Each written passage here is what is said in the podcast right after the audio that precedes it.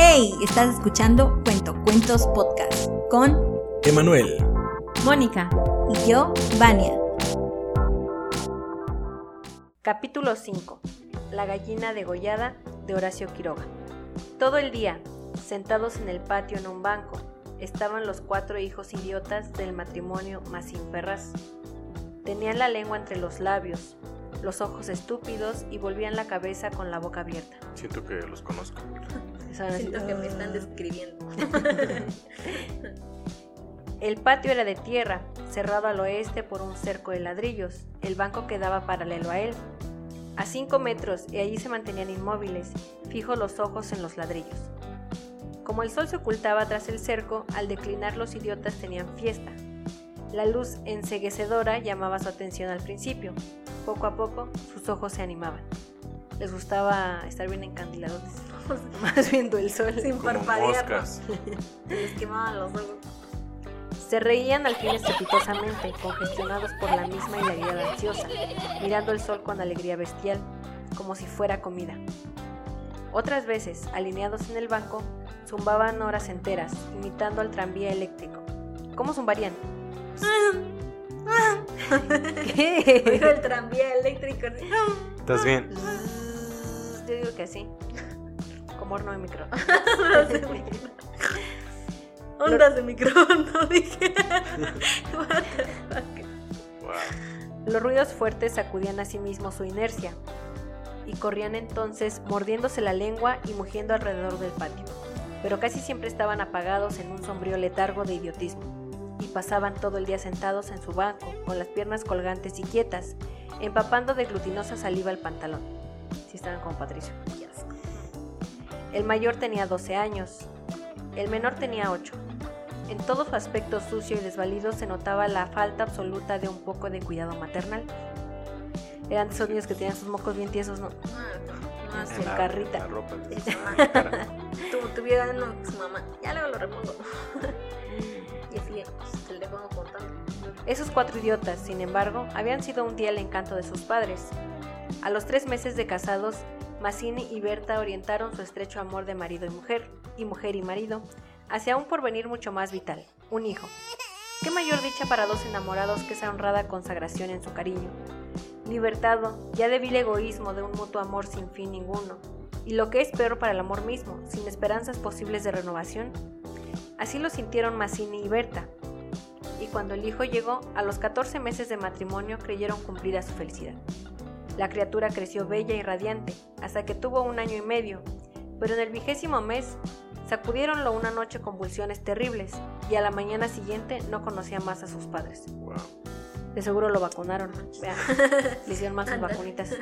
Le pusieron el chip 5G y se le fue chueco. Le pusieron, se les olvidó poner recarga.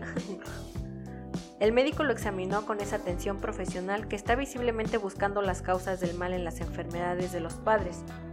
Después de algunos días, los miembros paralizados recobraron el movimiento, pero la inteligencia, el alma, aún el instinto se habían ido del todo. Había quedado profundamente idiota, baboso, colgante, muerto para siempre sobre las rodillas de su madre. Quedó. Quedó como estúpida ahora sí. Hijo, mi hijo querido. Sollozaba ésta sobre aquella espantosa ruina de su primogénito. El padre desolado acompañó al médico afuera. A usted se le puede decir, creo que es un caso perdido. Podrá mejorar, educarse en todo lo que le permita su idiotismo, pero no más allá. No sé qué grosero el doctor también O sea, está. está hablando del niño, ¿verdad? No y lo diagnosticó con idiotismo, entonces. Sí, ¿te imaginas ya vio sus latidos. Ah, sí, yo creo que está idiota. Sí, sí, Asentía Mazzini. pero dígame, ¿usted cree que es herencia que... En cuanto a la herencia paterna, ya le dije lo que creía cuando vi a su hijo. Respecto a la madre, hay allí un pulmón que no sopla bien. No veo nada más, pero hay un soplo un poco rudo. Hágale examinar bien. El doctor habla como la mamá de las. Cenicienta. Como Armando Hoyos. Con el alma destrozada de remordimiento, Mazzini redobló el amor a su hijo, el pequeño idiota que pagaba los excesos del abuelo. Tuvo asimismo que consolar, sostener sin tregua a Berta, herida en lo más profundo de aquel fracaso de su joven maternidad.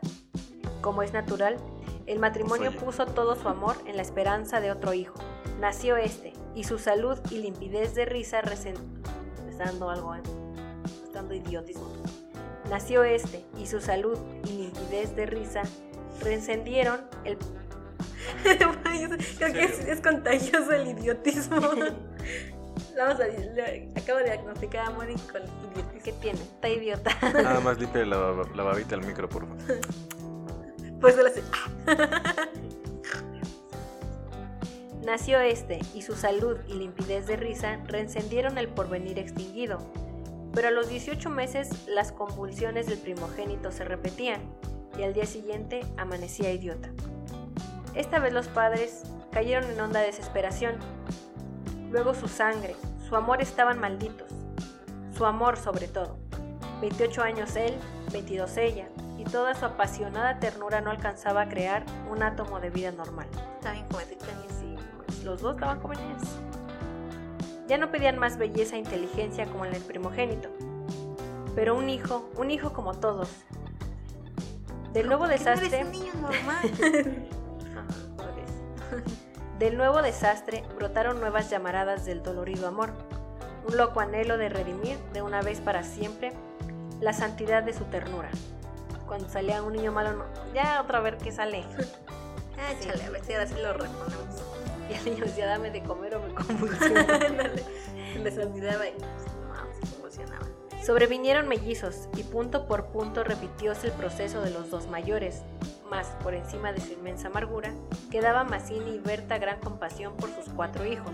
Hubo que arrancar del limbo de la más honda animalidad, no ya sus almas, sino el instinto mismo abolido. No sabían diglutir, cambiar de sitio, ni aún sentarse. Eran de esos niños que ponías en una silla y se iban para adelante, no se iban de la Ah, ah, se han de haber traído siempre todos desmollerados.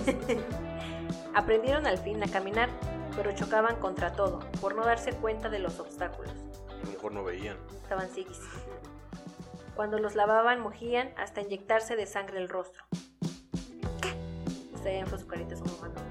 Inyectaban me tallaba la cabeza cuando estaba yo chiquita.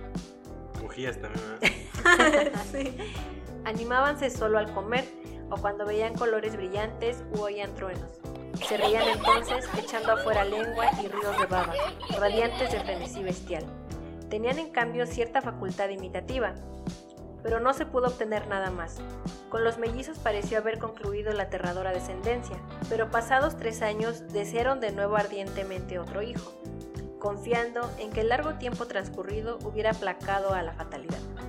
No satisfacían sus esperanzas, Eso no me cojote. y en ese ardiente anhelo que se exasperaba en razón de su infructuosidad, se agriaron. Les Se agria, se regresó su vómito. Qué asco. Hasta ese momento cada cual había tomado sobre sí la parte que le correspondía en la miseria de sus hijos, pero la desesperanza de redención ante las cuatro bestias que habían nacido de ellos echó afuera esa imperiosa necesidad de culpar a los otros, que es patrimonio específico de los corazones inferiores. Iniciáronse con el cambio de pronombre, tus hijos. y como más el insulto, había la insidia. La atmósfera se cargaba. Me parece Díjole una noche Mazzini que acababa de entrar y se lavaba las manos. que podrías tener más limpios a los muchachos. Berta continuó leyendo como si no hubiera oído. A ver, voy yo. Es la primera vez Repuso al rato. que te veo inquietarte por el estado de tus hijos. Mazzini volvió un poco la cara a ella con una sonrisa forzada. De nuestros hijos, me, me parece. Bueno, de nuestros hijos. ¿Te gusta así? Alzó ella los ojos, los puso en blanco no. De, de huevito. Esta vez Mazzini se expresó claramente. Creo que no vas a decir que yo tengo la culpa, ¿no? ah, no. Se sonrió Berta muy pálida. Pero yo tampoco, supongo. No faltaba más. Murmuró. Que no faltaba más. Que si alguien tiene la culpa no soy yo, entiéndelo bien. Eso es lo que te quería decir. Su marido la miró un momento con brutal deseo de insultarla. Dejemos. Articuló secándose por fin las manos. Como quieras, pero si quieres decir, Berta. como quieras. Ese fue el primer choque y le sucedieron otros. Pero en las inevitables reconciliaciones sus almas se unían con doble arrebato y locura por otro hijo. Ash. Ahí van otra vez a regarla. Nació así una niña. Vivieron dos años con la angustia a flor de alma, esperando siempre otro desastre. Nada acaeció. Sin embargo, y los padres pusieron en ella toda su complacencia, que la pequeña llevaba a los más extremos límites del mimo y la mala crianza. Era de esos bien insoportables, ¿no? Que no, no se, no se aplacan con nada. Que ya tienen 7 años y siguen. Y mamita, Que ir al baño. que ni lo regañan. Que no saben hablar porque no... No, este, son de esos niños que nomás señalan cosas, no. Porque no los, no los dejan hablar. Les adivinan todo. ¿Este vaso, mi amor? ¿O quieres esta servilleta? También era idiota, no se habían dado cuenta. Si aún en los últimos tiempos Berta cuidaba siempre de sus hijos, al nacer Bertita olvidóse casi del todo de los otros. Su solo recuerdo la horrorizaba, como algo atroz que la hubiera obligado a cometerlo. A Mazzini, bien que en menor grado, pasábale lo mismo. No por eso la paz había llegado a sus almas. La menor indisposición de su hija echaba ahora fuera, con el terror de perderla, los rencores de su descendencia podrida. Cada que se peleaban recordaban cosas que, que habían hecho tres años antes, no. Ándale. ¿Te acuerdas cuando dejaste el baño todo salpicado?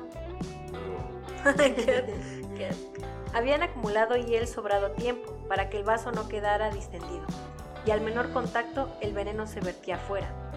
Desde el primer disgusto emponzoñado habíanse perdido el respeto, y si hay algo a que el hombre se siente arrastrado con cruel fruición, es cuando ya se comenzó a humillar del todo a una persona. Antes se contenían por la mutua falta de éxito. Ahora que éste había llegado, cada cual, atribuyéndolo a sí mismo, sentía mayor la infamia de los cuatro engendros que el otro había le forzado a crear. Con estos sentimientos no hubo ya para los cuatro hijos mayores afecto posible. La sirvienta los vestía, les daba de comer, los acostaba con visible brutalidad. Los aventaba ¡Acuéstate! ¡Aquí quédate! una digo". cachetada, los acostaba. Sáquese. No los lavaba casi nunca.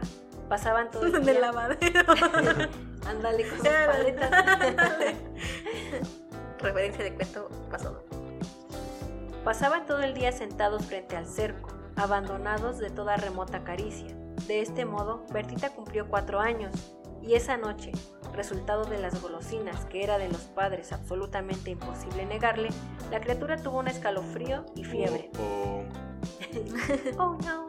Y el temor a verla morir o quedar idiota tornó a reabrir la eterna llaga. Hacía tres horas que no hablaban y el motivo fue, como casi siempre, los fuertes pasos de Mazzini. Mi Dios, ¿no puedes caminar más despacio? ¿Cuántas veces? Bueno, es que se me olvidó. Se acabó. No lo hago a propósito. Ella se sonrió desdeñosa. No, no te creo tanto. Ni yo. Jamás te hubiera creído a ti, tisiquilla. ¿Qué? ¿Qué dijiste? ¿Qué dijiste? Nada, nada. Sí, te oí algo, mira. No sé qué es lo que dijiste, pero te juro que prefiero cualquier cosa a tener un padre como el que has tenido tú. Y los cuatro hijos no. Mazzini se puso pálido. Al fin, Murmuró con los dientes apretados. al fin, víbora, has dicho lo que querías. Sí, víbora, sí, pero yo he tenido padres sanos, oyes, sanos. Mi padre no ha muerto de delirio. Y yo hubiera tenido hijos como los de todo el mundo. Esos son hijos tuyos, los cuatro son tuyos. Mazzini explotó a su vez. Víbora tísica. Eso es lo que te dije, lo que te quiero decir. Pregúntale, pregúntale al médico quién tiene la mayor culpa de la meningitis de tus hijos. Mi padre o tu pulmón picado, víbora. Me aterrizan lo del pulmón picado. Ay, lo de seguro la picaron en una pelea.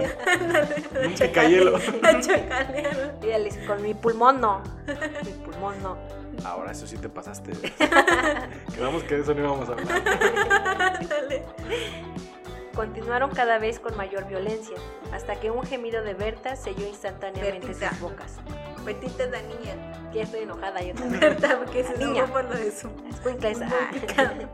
Continuaron cada vez con mayor violencia, hasta que un gemido de Bertita selló instantáneamente sus bocas. A la una de la mañana, la ligera indigestión había desaparecido, y como pasa fatalmente con todos los matrimonios jóvenes, que se han amado intensamente una vez siquiera, la reconciliación llegó, tanto más efusiva cuanto más hirientes fueron los agravios.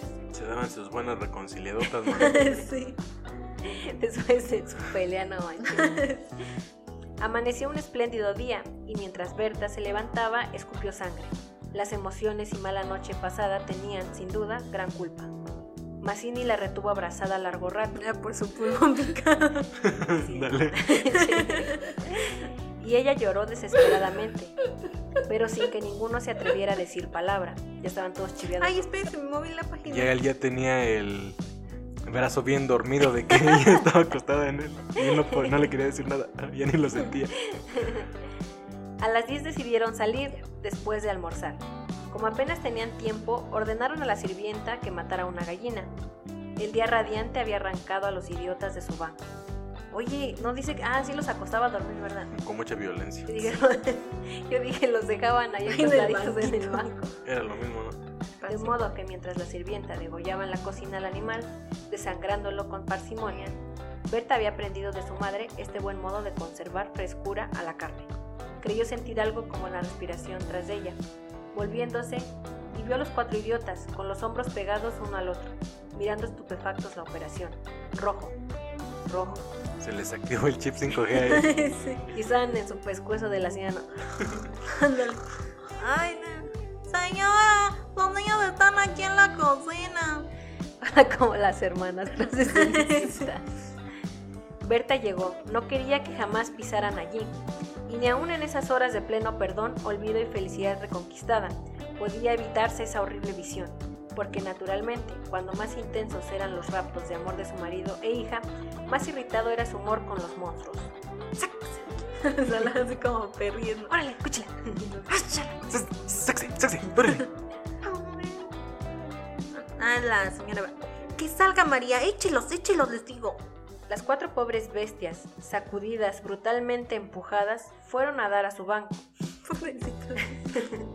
Sí los maltrataron, mi Sí, estaban de la cola. Después de almorzar, salieron todos. La sirvienta fue a Buenos Aires y el Ah, mar... sí, eran argentinos, por eso yo quería hablar. Ah, si hubiéramos hablado como argentinos. ¿Quieren regresar? Se regresa, se repite. No. Y el matrimonio a pasear por unas quintas. Al bajar el sol volvieron, pero Berta quiso saludar un momento a sus vecinas de enfrente. Su hija escapóse enseguida a casa. Entre tanto, los idiotas no se habían movido todo el día de su banco. Pues ellos se fueron a pasear y dejaron a los otros niños ahí en el banquito. banquito. Sin comer, nomás Viendo- amarraban su pata como los gallos. Viendo ¿no? para arriba. Ni era necesario, ellos no se movían. El sol había traspuesto ya el cerco, comenzaba a hundirse y ellos continuaban mirando los ladrillos, más inertes que nunca. De pronto, algo se interpuso entre su mirada y el cerco. Su hermana, cansada de cinco horas paternales, quería observar por su cuenta. Detenida al pie del cerco, miraba pensativa la cresta. Quería trepar. Eso no ofrecía duda. Al fin, diose por unas... ah, al fin decidióse por una silla desfondada, pero faltaba aún. Recurrió entonces a un cajón de querosene y su instinto topográfico hízole colocar vertical el mueble, con lo cual triunfó. Los cuatro idiotas la miraban indiferente. Vieron cómo su hermana lograba pacientemente dominar el equilibrio y cómo en puntas de pie apoyaba la garganta sobre la cresta del cerco entre sus manos tirantes. Creo que ya sé qué va a pasar. Viéronla mirar a todos lados y buscar apoyo con el pie para alzarse más. Pero la mirada de los idiotas se había animado, una misma luz insistente estaba fija en sus pupilas. Se los pupilas. Ya eran de esas luces que ves cuando estás viendo mucho el sol, que volteas la vista y ya se ve una manchota, ¿no? Ándale. No apartaban los ojos de su hermana, mientras creciente sensación de gula bestial iba cambiando cada línea de sus rostros. Lentamente avanzaron hacia el cerco. La pequeña, que habiendo logrado calzar el pie, iba ya a montar a horcajadas y a caerse del otro lado, seguramente, sintióse cogida de la pierna. ¿Qué Debajo- pasó? Como un perro, ¿no? con los ojos. Debajo de ella, los ocho ojos clavados en los suyos le dieron miedo. ¡Soltame! ¡Déjame! Gritó sacudiendo la Déjame, pierna. nene, déjame. Gritó sacudiendo la pierna, pero fue atraída. Lloró imperiosamente. Trató aún de sujetarse del borde, pero sintióse arrancada y cayó. No pudo gritar más. Uno de ellos le apretó el cuello, apartando los bucles como si fueran plumas, y los otros la arrastraron de una sola pierna hasta la cocina, donde esta mañana se había desangrado a la gallina, bien sujeta, arrancándole la vida segundo por segundo. Mazzini, en la casa de enfrente, creyó oír la voz de su hija. Me parece que te llama. Le dijo a Berta. Prestaron oído, inquietos, pero no oyeron más. Con todo, un momento después se despidieron y mientras Berta iba a dejar su sombrero, Mazzini avanzó al patio. ¡Bertita! Nadie respondió. ¡Bertita! Alzó más la voz ya alterada, y el silencio fue tan fúnebre para su corazón siempre aterrado que la espalda se le heló de, lo, de horrible presentimiento. ¡Mi hija! ¡Mi hija! Corrió ya desesperado hacia el fondo, pero al pasar frente a la cocina vio en el piso un mar de sangre. Empujó violentamente la puerta entornada y lanzó un grito de horror. Berta, que ya se había lanzado corriendo a su vez, al oír el angustioso llamado del padre, oyó el grito y respondió con otro. Pero al precipitarse en la cocina, Mazzini, lívido como la muerte, se interpuso conteniéndola. No entres, no entres. Berta alcanzó a ver el piso inundado de sangre. Solo pudo escuchar sus brazos sobre la cabeza. Echa. Es que le tronaban. Berta. Berta alcanzó a ver el piso hundido en sangre. Solo pudo echar sus brazos sobre su cabeza y hundirse a lo largo de él con un ronco suspiro. Ti, ti, tin, Y tirirín, este tin, es el tin. final del cuento La gallina degollada. La gallina ponedora. De Horacio. Quiroga, este escritor uruguayo. Fue publicado este cuento en 1917 en un compilado de cuentos en- este, que se llamaba, ay, déjenme acuerdo cómo se llama, Cuentos de amor y locura y de muerte. Y pues aquí también se puede observar una clara influencia de Edgar Allan Poe. No hemos leído a Edgar Allan Poe, ¿verdad? Oficialmente no. No. Y Quiroga decía que Edgar Allan Poe era su gran maestro. En este cuento se puede observar la gran influencia de Edgar Allan Poe porque, bueno, eh, Quiroga decía que Poe era este, su gran maestro. Tenemos una vida trágica del actor, actor, ¿eh? del, autor, del autor tristemente. Eh, ya lo había mencionado, Sale ahí es en un uruguayo. Titanic, ¿no? Siempre estuvo rodeado de desgracia. Su papá se murió en un accidente cazando. Su eh, primera esposa me parece que también, es que no estoy segura si sí, si le pasó algo, pero creo que sí porque se volvió a casar. Y su esposa, su nueva esposa, la segunda, a los 25 años se quitó la vida. Después, él sin querer mató a uno de sus amigos. ¿Qué? Como que Ajá. sin querer. Ay, perdón, es que se disparó sola la pistola aquí en tu cabeza. Te estaba perdona. apuntando en la cabeza. No un te accidente. quitaste, no te quitaste de la trayectoria. y él pues también se suicidó. Ya, estaba harto de la Sí, vida. murió, pero él Por le dio accidente. cáncer. Ah, sí, porque sí se enteró que tenía cáncer de qué, de estómago. De víctima. Cáncer. cáncer de de estúpida. estúpida, como los idiotas. Los idiotas tenían cáncer de estúpida. No tenían cáncer gástrico. Ajá. Y ya por eso también decidió quitarse la vida. Entonces sí tenemos una vida muy, muy oscura y triste. Entonces, pues tenemos una temática oscura, no propiamente de terror como las que ya habíamos visto con esta autora, ¿cómo se llamaba? Recuérdenme, por favor. Me acuerdo de su seudónimo, George Sand. Bueno, de ella, ajá. Lupin.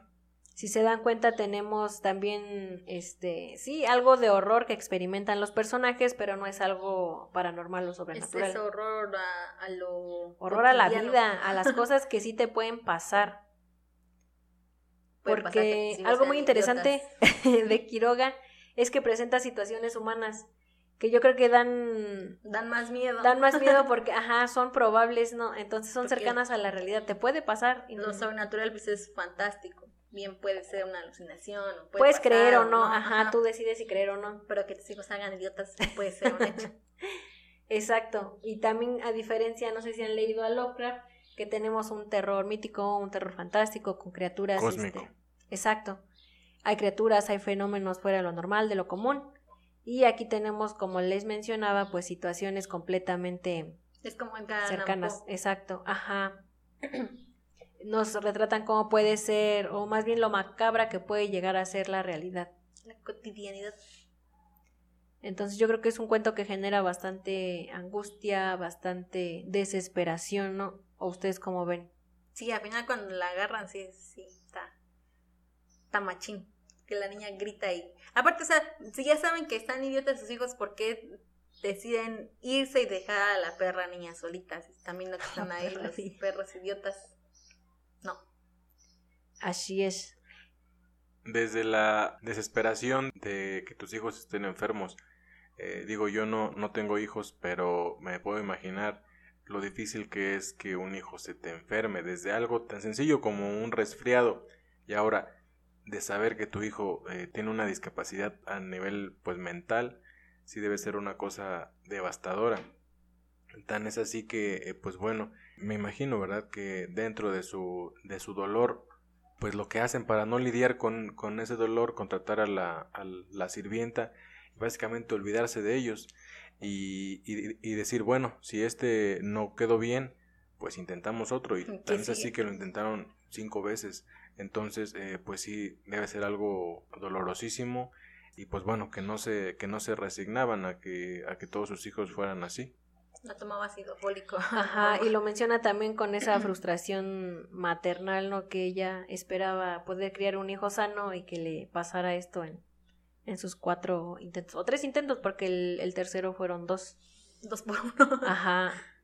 Entonces sí es bien interesante. A mí lo que me llama la atención, que a pesar de ser un cuento, siento que describe muy bien a los personajes como si fuera una novela. No, yo pienso que tenemos cuentos donde no profundizan los personajes, incluso donde no tenemos los nombres de, de ellos. Ajá, sino, por ejemplo, en La Cenicienta nada más teníamos el nombre de ella. Teníamos y tampoco porque era un apodo. Más bien su apodo, exacto pero nadie como que, o no hay esa profund, más bien no profundizan en ese tipo de, de las características de los personajes, ni de los nombres, que sí los tenemos y los reconocemos, pero aquí siento que los desarrolla muy bien. Tanto es así que en el mismo lector, o no sé ustedes, crea como esa repulsión sobre los hijos, ¿no? Que están enfermos, que están mal te contagia del odio. Ajá, entonces siento que lleva como muy no del odio, pero de alguna forma te llega repulsión más que nada.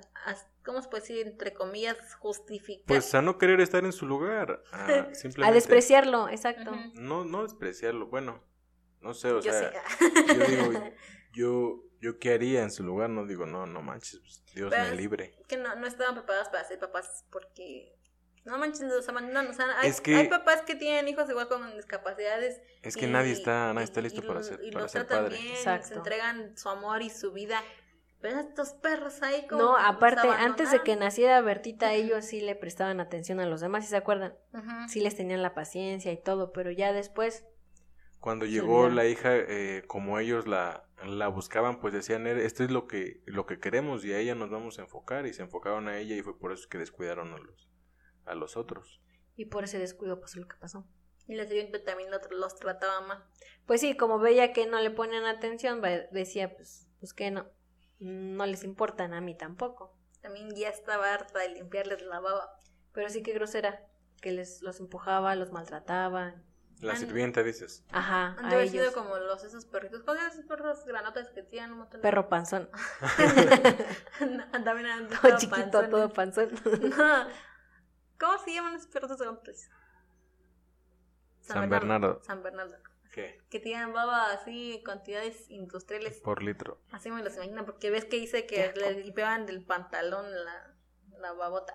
¡Qué asco! O ni se las limpiaban, pobrecitos, andan todos mojados. Hay un dato interesante que les quería comentar, es que hay un cuento, hay un cuento, hay un cómic de este cuento. ¿Ah, sí? Está bien, bien chido. Lo hace Alberto Precia, no sé si se pronuncia su apellido. Y él ha creado más adaptaciones eh, de cómic, en cómic de muchas narraciones, incluso tiene de Poe. El cómic lo crea en 1975, pero lo publica hasta 1978. Eh, también creo que lo ayudó alguien más, pero ahorita no recuerdo su nombre. Y a mí me llama mucho la atención que este cómic es en blanco y negro, pero el único color que tiene es el rojo. La sangre. Ajá, exacto. Entonces, yo digo que causa muchísimo más impacto en el en, bueno sí al que está este leyendo el cómic al ver tanto o sea blanco y negro y al final ese rojo no ese rojo intenso entonces para que lo lo revisen si gustan está bien interesante y yo siento que ese efecto causa como lo mismo que, que la narración porque pues sabemos en el cómic no hay no hay narración hay nada más algunos globos de diálogo pero el rojo sí yo siento que le da ese impacto, ese plus que tenemos en la narración. Creo que sí lo he llegado a ver. Es que es, creo que sí. es, es lo que iba este, a mencionar yo, que el rojo yo imagino que lo utilizaron porque a todos nos, nos impacta, los, los impacta a los muchachos que están pues enfermos, porque ellos es lo que ven, cuando ven que la sirvienta mata a la gallina, e- e- ellos ven, ven que la está matando y lo que ven es la sangre y es lo que Se los llama y dicen rojo, rojo. Entonces, este, así como se impactaron ellos, así nos impactamos también nosotros al estarla leyendo o escuchándola. Entonces, eh, pues igual, me imagino que es impactante eh, estar leyendo tu cómic en blanco y negro y de repente en rojo. ¿Y qué es? Pues la sangre. Sí, es una cosa que se lleva muy bien desde la novela hasta, el cómic. es. un muy buen recurso. Sí, sí, sí. Entonces, para que ustedes también lo chequen, está bien interesante. ¿Qué piensan que les pasaba a los niños? Ahí se me hace como algo tal vez de la narrativa latinoamericana que eh, pues son cosas que suceden y, y no tienen mayor explicación porque pues sí, o sea, el médico no sabe, no, no supo El médico diagnosticarlo. su diagnóstico quedan Está idiota su hijo. Sí, exacto. Entonces, eh, pues digo, ya no se, no, no se este, ahonda más, este, pues supongo que simplemente es algo que, que sucede y es un recurso para la narración. O sea, aparte- Más allá de eso no lo encuentro, no lo encuentro eh, como algo que haya sido. En, en su receta al doctor que, que decía cáncer, Diagnóstico. cáncer de estúpida. este, Tal vez los niños tenían ah, tomar eso. dos naproxenos. ca- o sea, ¿Qué le podía dar? Paracetamol, Para Empújelos, aviéntelos, trátelos cada brutalmente. ocho horas. aceite de CBD. No, no, no entiendo, o sea, ya ¿por les pondrían vacunas, ¿qué tal y que sí fue por eso? Y ¿Por se hicieron doctor- antivacunas cuando nació Ándale. Bertita. ¿Por qué el doctor haría, o sea, llegaría a esa conclusión? Era un charlatán, a mí no me Era engañan. Le daba un hueva. y sí es cierto, a lo mejor ahorita no, no la vacunaron. ¿Ustedes creen que los papás los discriminaban? Ah, Sí. sí, obviamente. Un perrero.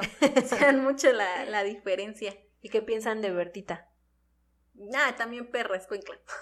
Pero no hizo nada. No, Sí, más pues bien es fueron la- las Es una niña de circunstancias. cuatro No, años. porque dice que era berrinchuda y, Ah. bueno, o sea, muy Sí, mimada, pues. Todos se lo Pero, permitían. pues sí fueron la- las circunstancias, los papás que no, no marcaron límites. No había reglas para ella y precisamente no como por ese trauma de, de que era la, la única que sí Estaba que bien. sí furulaba, que sí estaba bien. Les daba como ansiedad dar, decirle que no o, o privarla de algo, pues, Aparte, pues tenían con quién descargar su furia, con ellos mismos y con sus hijos. con los, Con los otros, exacto. Los aventaban porque se enojaban. Y Sí. yo pienso que, bueno, en cuanto a esta, mm, ¿cómo se llama la mamá? Berta, que tenía un pulmón, un bújero en el pulmón. un picado. Pulmón picado. Yo digo, y empezó a escupir sangre, yo digo que tenía tuberculosis. Estaba enferma ¿Ustedes qué también. opinan? O sea, a lo mejor y no sé. si era hereditario el mal de los niños. Pues quién sabe, no sé si por eso pueda, o sea, haya posibilidad de que un niño Pero nazca aparte mal. dijo que, que el, el papá del Massin también estaba mal porque se murió Ah, de sí, delirio, sí, sí. dijo. Puede ser Estaba entonces loco. que sí. Entonces puede ser que ahí la genética chocó esos dos puntos. Y él que tanto se lo achacaba a ella por su pulmón picado, ajá, picado, este, tal vez sí era el, el que pasaba esos que genes. traía el gen mal, mal Pero que se les activara un día de un- una calentura y otro día ya amanecieran así. Sí, eso también Pues está no muy sé, no sé si existe alguna enfermedad que te pueda ocasionar eso. Yo me imaginaba que este, me, me estaba imaginando como, como un bichito ahí que les picaba una garrapata o algo, no sé, eh, algo así me Ah. empecé a, a imaginar. Siempre estaban en la misma cuna, ¿no? Y pues ahí le, Sí. Pues sí, a lo mejor tienen otros síntomas que ellos no se percataron. Como el del almohadón de plumas. Exacto, a ver si más adelante. Después de... Ya dije, ya dije todo con eso. Ya olvídenlo, se cancela todo. No lo vamos a leer ahora. Se cancela. Pero sí, este fue el cuento. ¿Sí les gustó o no les gustó? Sí, sí me gustó. Yo ya lo había leído tiempo atrás, creo que precisamente por, por ti. Lo habías enseñado y me gustó. Y como que me suena la historieta, siento que sí la he visto. Yo creo que sí, a lo mejor sí te la llegamos a... Precisamente por eso de que todo en blanco y negro y al final el rojo de la, de la sangre como que me quiero acordar que sí. De rojo te ves bien, le decían a Bertita. Combina con tus ojos y tu piel. Anda, tu piel se hace azul y no te ves tan mal. Sí. Sí, sí me gustó, me gustó, está bueno, está entretenido y me hace que eh, y me interese más en Horacio Quiroga. Tal vez Quiero podamos saber leer. más. sí, leer tiene más ese adelante. tipo de narrativa como de cruda realidad. Y no sé por qué serán los apellidos o qué, este, o sea, de los, los, los, los personajes que antes de, de saber que ha venido a Buenos Aires y eso, Yo quería ser la voz del personaje como argentino. ¿Será porque se pidía Mazzini? Yo creo que sí. Como te dijiste italiana. como francés. Como italiano. Mazzini. Ándale, como francés. como italiano. Te quedaste con el francés de George Sand. Sí. Espero que les haya gustado mucho este cuento y lo hayan disfrutado tanto como nosotros. Y también que este que investiguen un poquito lo del lo del cómic para que le echen un ojito, sí está bien interesante. Sí, si lo encontramos nosotros los ponemos ahí en las redes sociales. Sí, si los no, posteamos para que Pues lo revisen. búsquenlo. va. Jeje. Y no se les olvide seguirnos en nuestro Instagram oficial que es Cuento Cuentos Podcast. Ahí pueden ver cuando subimos un nuevo episodio y algunas imágenes que están bastante chidas. Recuerden que estamos subiendo cada 15 días, ya, ya está oficialmente Estipulado. establecido. Ujú. Ujú. Cada 15 días vamos a estar ahí fielmente subiendo el episodio. Muchas gracias a todos los que se toman el tiempo de, de escucharnos. Y recuerden que hemos creado este espacio no solo para narrar obras de la literatura universal, sino también está abierto para ti que estás escuchando esto. Nos puedas mandar tu cuento y nosotros lo podemos leer. Podcasters no molestan. Cosas de podcasters. otra vez, otra molestan. Ah, me dispararon, espérenme. Mi pulmón. Mi pulmón está picado, permítanme. Voy a escupir sangre. Y después voy a quedar idiota. Rojo. Este. Otra vez. Se reinició. Y recuerden que hemos creado este espacio no solo para narrar obras de la literatura universal, sino también para ti que estás escuchando esto, nos puedas mandar tu cuento a nuestro correo cuentocuentospodcast.gmail cuentocuentospodcast.gmail.com Otra vez, No, está bien. Ah. Estoy diciendo que no puede ser. este... Este... ¿De quién fue ese perro teléfono? De Emma. Ay, qué rabia. ¿Qué había dicho? Se me fue dando. Ah, ya. El correo. El cuento cuentos podcast arroba gmail.com. Pues también mandarnos ahí qué voces quieres. Podemos hacer más. Podemos crear unas nuevas. Intentar otras. El caso es experimentarle. Pero no, no tengan miedo a, a mandarnos sus, sus cuentos. Anímense a, a escribir. Si ya tienen uno guardado, échenlo. Si, si no se animado a escribir, este es el momento. Esta es la señal para que lo hagan. Su momento de brillar. Los esperamos. Muchas gracias por escucharnos. Me pueden encontrar en redes sociales como arroba witchbango. A mí como Mónica Yoj. En Instagram nada más porque sigo debiéndoles el Twitter. Adiós, chavos. Bye. Bye bye.